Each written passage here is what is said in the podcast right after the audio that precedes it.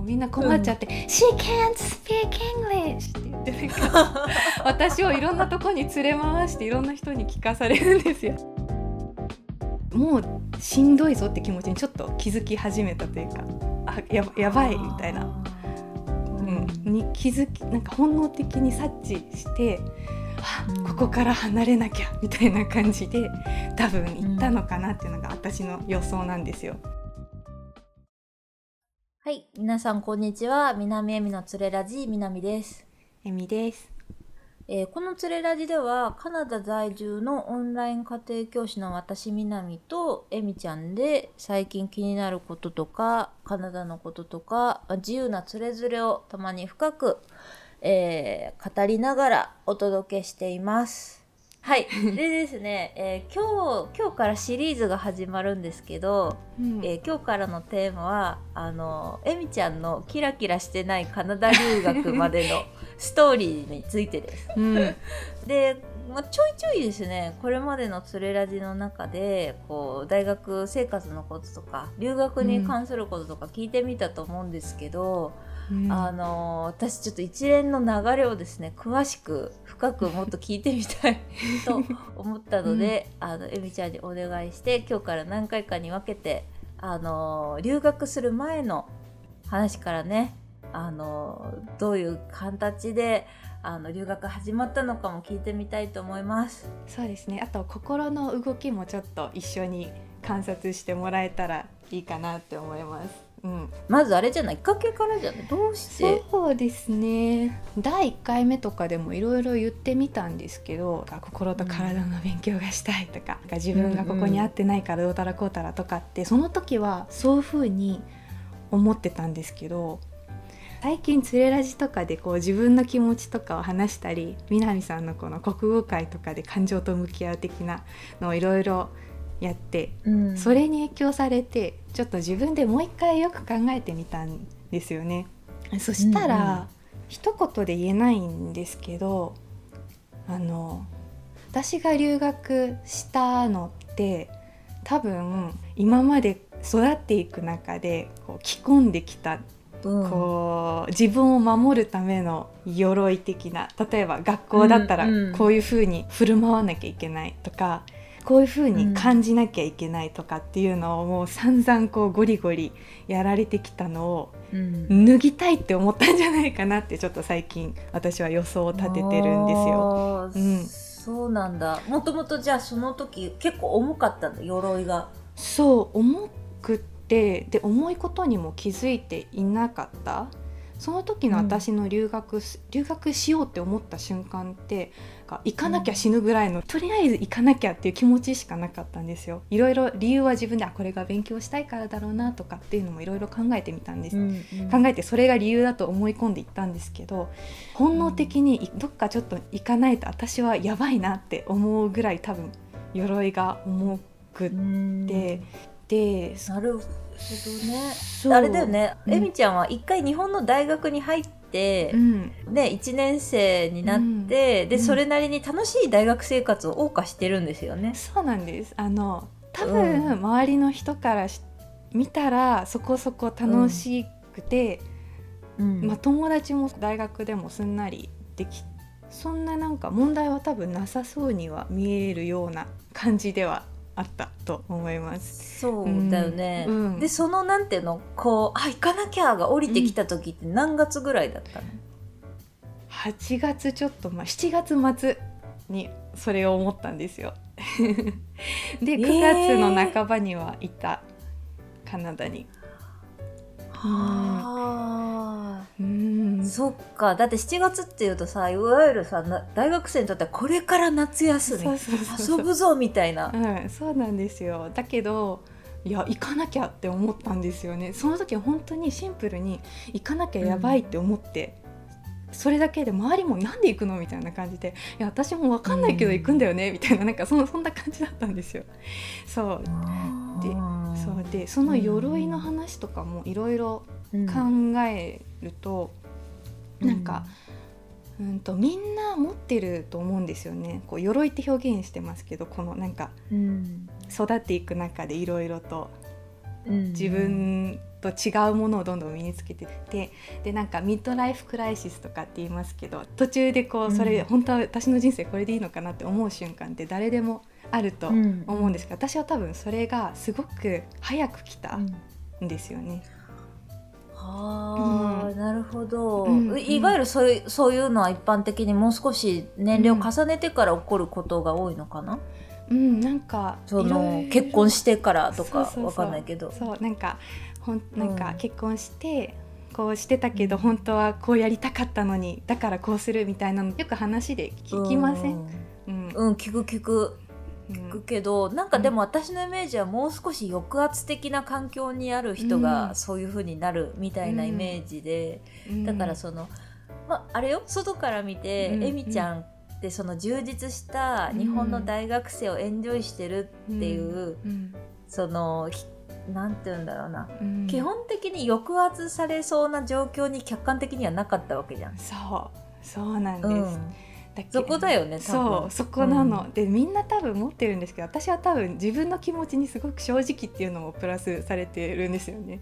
であとその鎧ってちょっともうちょっと分析してみるとあの、私多分もともとの性格があの、うん、すごいぼーっとしてるというかなんか あの？恥ずかしいんですけど本当に、うん、お花が好き。みたいな性格なんですよ多分もお花が好き。なんか植物が好き。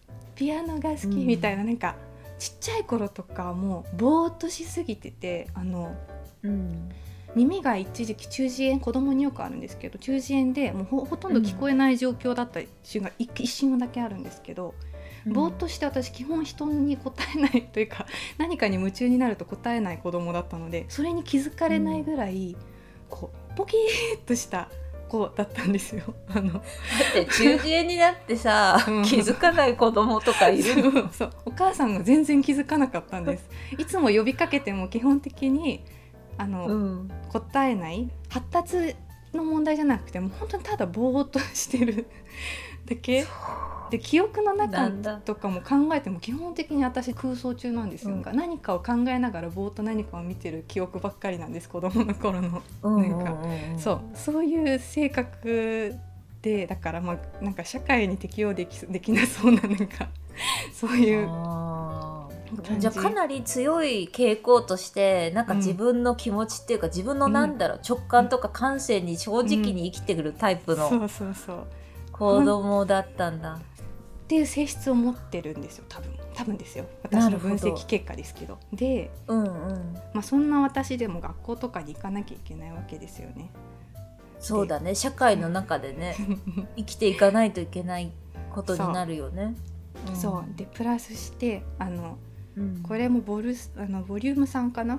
第3回ぐらいで多分話したんですが、うん、私ものすごく考える力っていうのをあの、鍛えられる鍛えるようなこう両親に育てられた。すごいなんかそのすごい考える力がめちゃめちゃ、ね、そう、うんうん、あのお父様がねよくこう問いかけをしてたんだよね「エビなんでこれはこうなると思うんだ」っていうことを、うん、ありとあらゆる面で聞かれたって？聞かれたから考える力っていうのはあるので分析とかすごい、多分ちっちゃい子ながらに学校の仕組みのとかっていうのは見見抜けるって言ったらあれですけど、うん、見えるんですよ。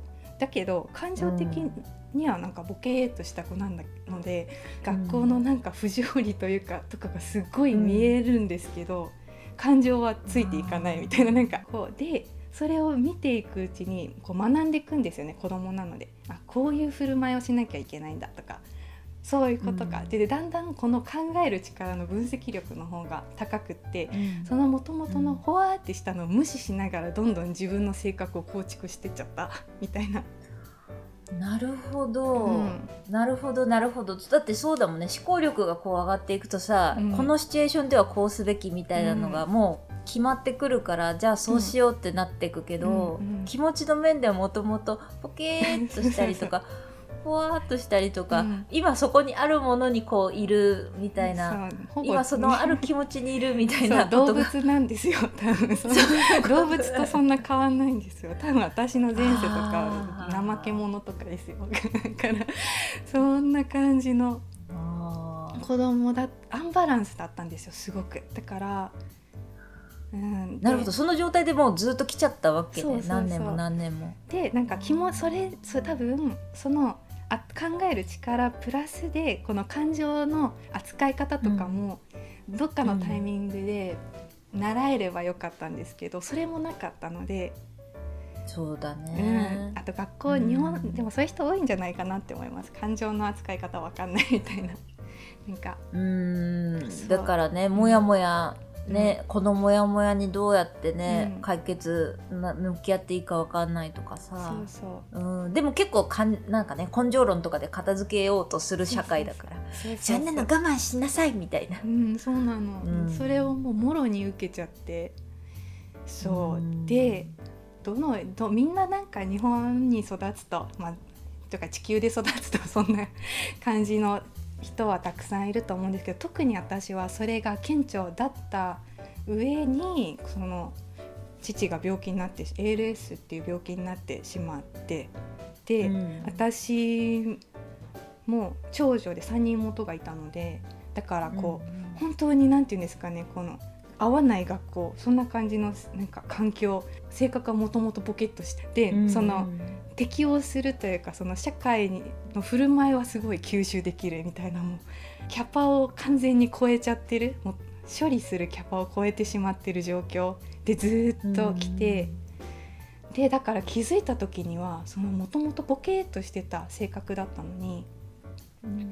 なんかマッチョな性格というかなん。なんかこう私優等生って言い方嫌いなんですけど、まあ、いわゆる優等生的な感じに勉強はしないんですけどね。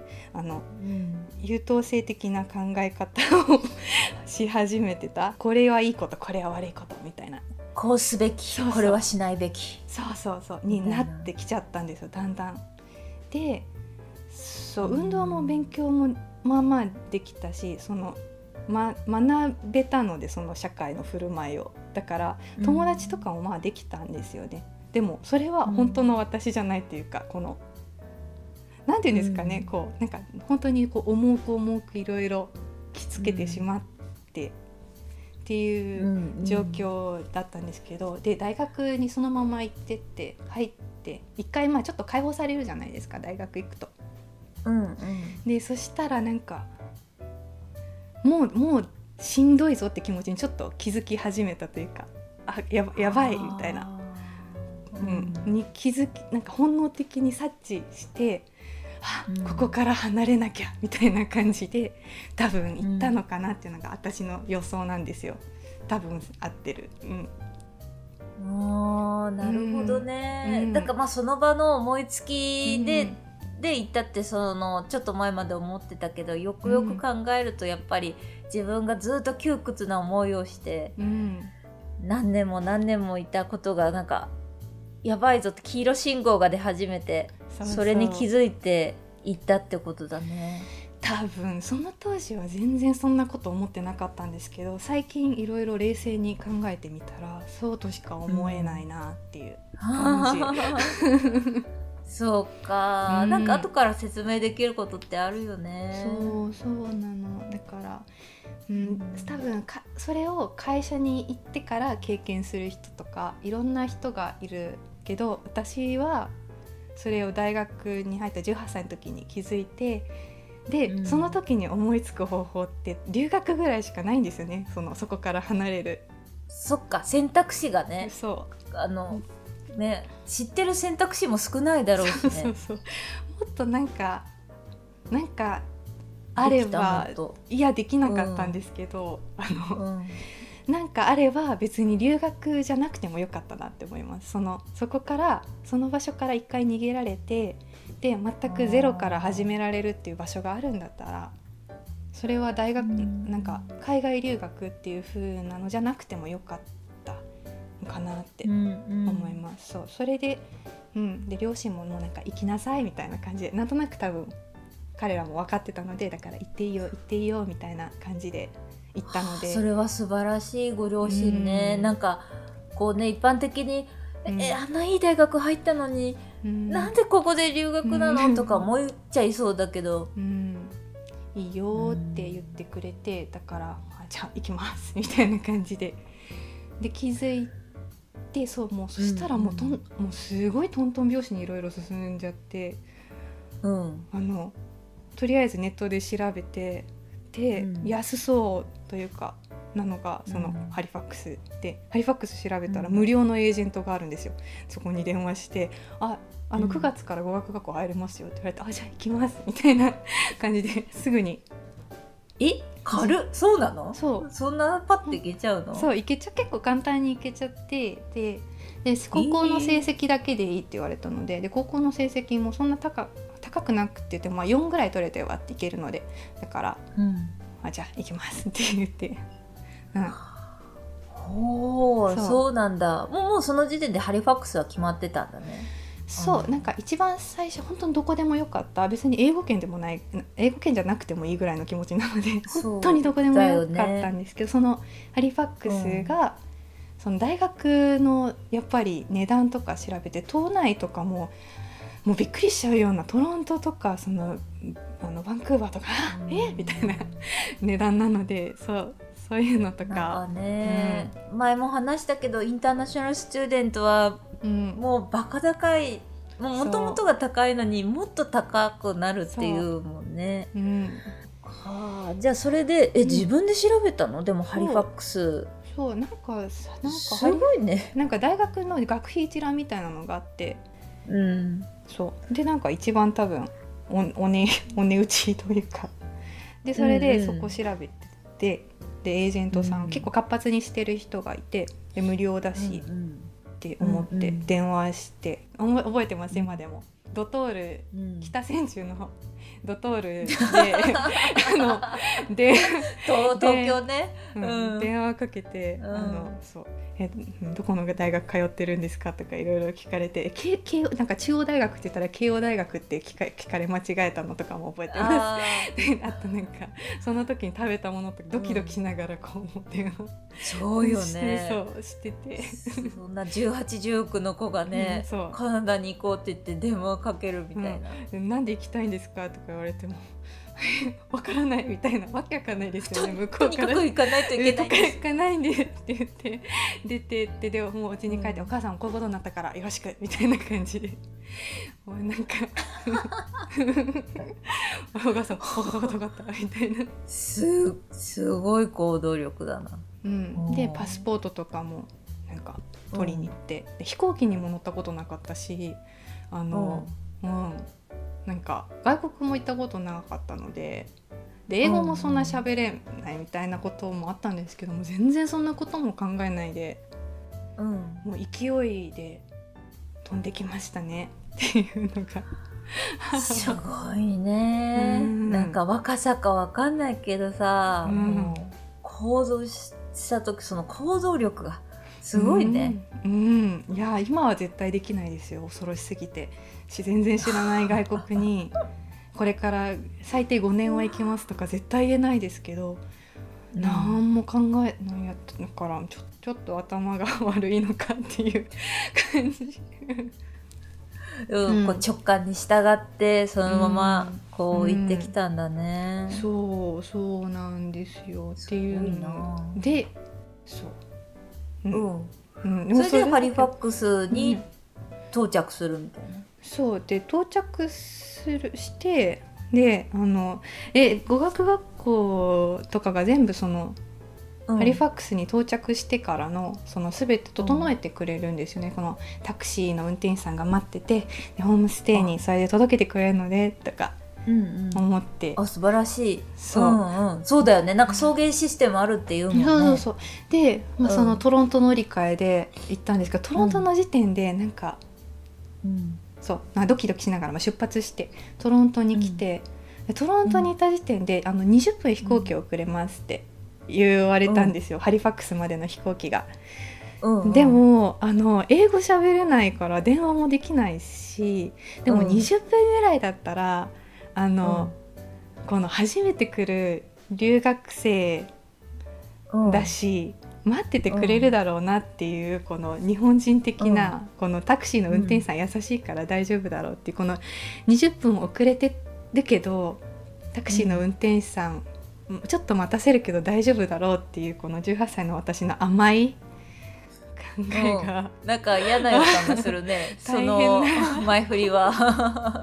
大変な事件をあのはい。20分遅れますうんでもいいやって思っても大丈夫かなって思ってドキドキ乗ってたんですけど、うん、あの、もう真夜中ですよ。12時とか。あの空港に着くじゃないですか、うん、スーツケースとか取ってドキドキこう、行く中で。あの誰も待ってなかったんですよ。私のこと。タクシーの運転手さんが。とか。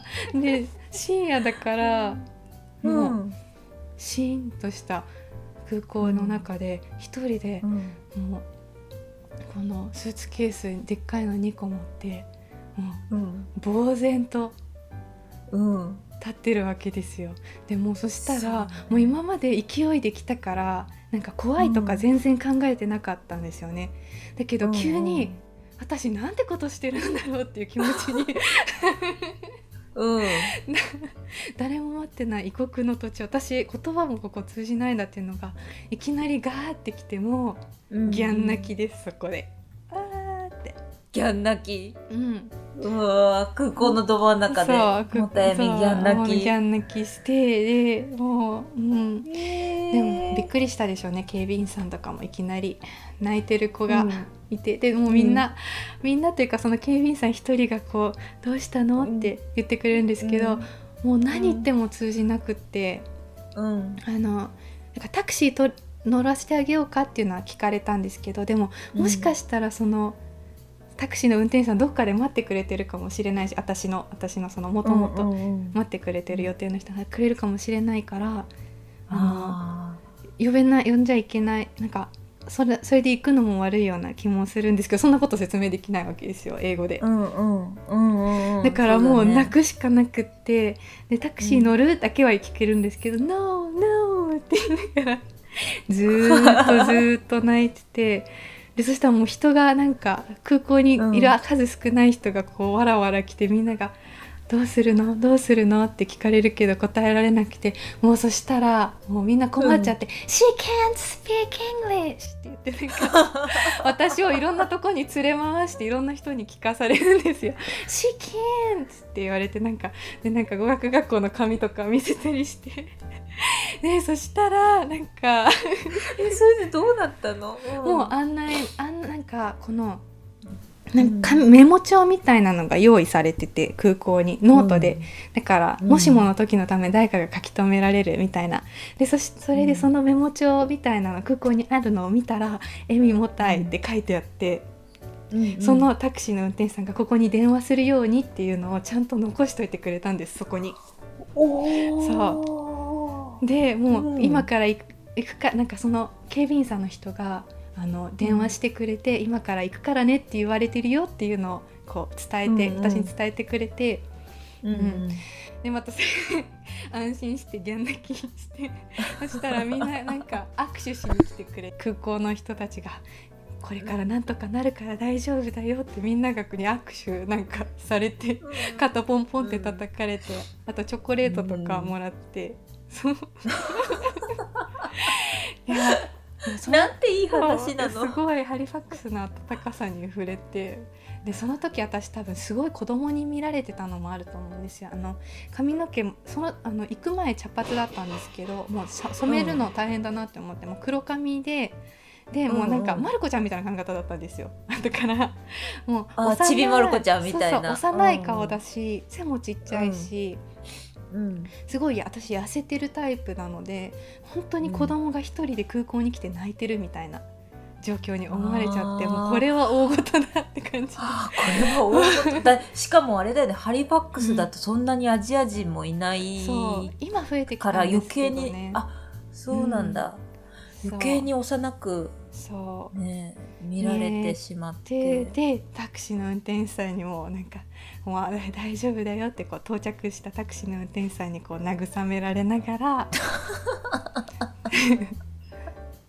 タクシーに乗り込んで、うん、いやもう覚えもう大変だったね。でこうって言いながらこうタクシーの座席に乗ってこの、ハリファクスってすごいもう夜中は霧ばっかりになってほぼ見えないんですけど、うん。景色が、うん。もうそれ見てなんかで赤い光とかがあの船がたくさんあるので赤いなんか船の光とかをぼーっと見ながらこうなんかすごいなんか背の高い日本で見ないような針葉樹林がたくさんあってなんかうわーって思いながらそうホームステイまでの道のりを過ごしたのがすごい鮮明に覚えてる。あのー、なんかうん。あのーあれですね。あの太田恵美はちゃんと無事に到着したんでよかったんですけどあのぜひ親御さん一緒に最初だけ行ってあげて言ってあげてくさいださい。ダメ。あの。ちょっとなんかなんか親の気持ちになってもなんか涙が出そうよ。そうお母さんに多分話したことないから今聞いたら泣いちゃうと思う。いや聞いたら泣いちゃうよ。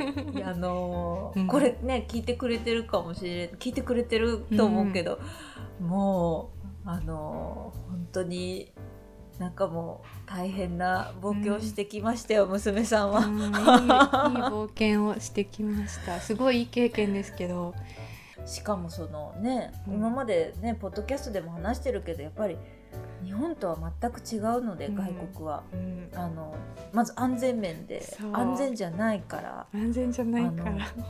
そう。できれば親御さんでもっとできればもうよく知ってる人現地を。うん、にもう絶対付き添ってもらうそベストですもう絶対もたえみの真似をしないでください しちゃダメで、でもあの美味しい経験ではあります。こうやって話せるので。だけどもう一か八かだからさそう本当死ぬかと思った。っていうところまでかな今回は。そうですね、うんやばいあのすいません語学学校にたどり着かなかったんですけど、うん、あのそんな話ですね、まあ、きっかけここねここ留学に来るまでのきっかけと来るまででこんなに。ついてからはちゃめちゃみたいな、う んはい、懐かしいな。うん、はい、なんでまあまた続きはあの語学留学編からはまたうん。次回、はい、はい。はい、お話ししていきましょう。はい、ありがとうございありがとうまございました。最後までお付き合いくださりありがとうございました。南恵美のつれラジは毎週木曜夕方6時に新しいエピソードを公開中です。それではまた次回もお楽しみに。バイバイ。